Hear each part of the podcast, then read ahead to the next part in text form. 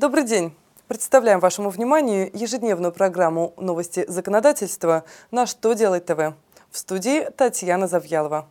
В этом выпуске вы узнаете, нужно ли составлять счета фактуры при безналичных расчетах с населением, что нужно учитывать при проведении закупок строительных работ и по каким правилам можно будет перевестись в другую школу. Итак, обо всем по порядку.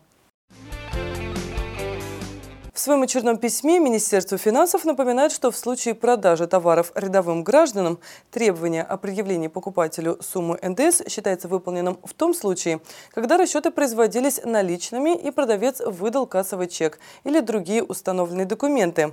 Это определено пунктом 7 статьи 168 Налогового кодекса. Финансовое ведомство уточнило, что если частное лицо платит за товар по безналу, то условия этой нормы не выполняются. Поэтому продавец в данной ситуации обязан выписать счет-фактуру. Причем достаточно будет оформить счет-фактуру только в единственном экземпляре для собственных нужд. Если же о покупателе физлице у продавца нет никаких сведений, то в соответствующих строчках счета фактуры продавец вправе поставить прочерки.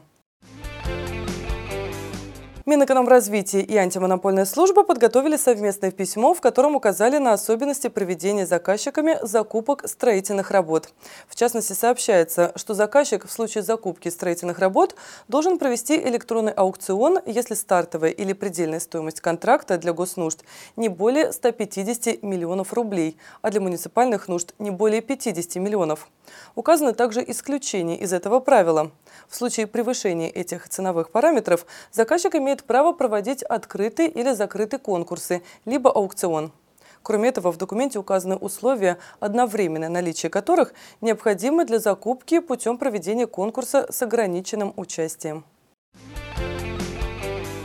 Министерство образования и науки утвердило порядок перевода учащихся из одной школы в другую.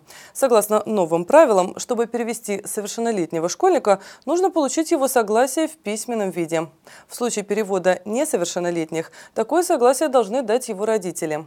Кроме того, предусмотрены обстоятельства, при которых перевод в принципе возможен. Это может быть добровольное желание ученика либо его родителей, а также полное или частичное прекращение деятельности учебного заведения вследствие отзыва у него соответствующей лицензии. Для каждой ситуации предусмотрен отдельный порядок перевода. На этом у меня все. Задавайте ваши вопросы в комментариях к видео на сайте «Что делать ТВ». В студии была Татьяна Завьялова. Я благодарю вас за внимание и до новых встреч.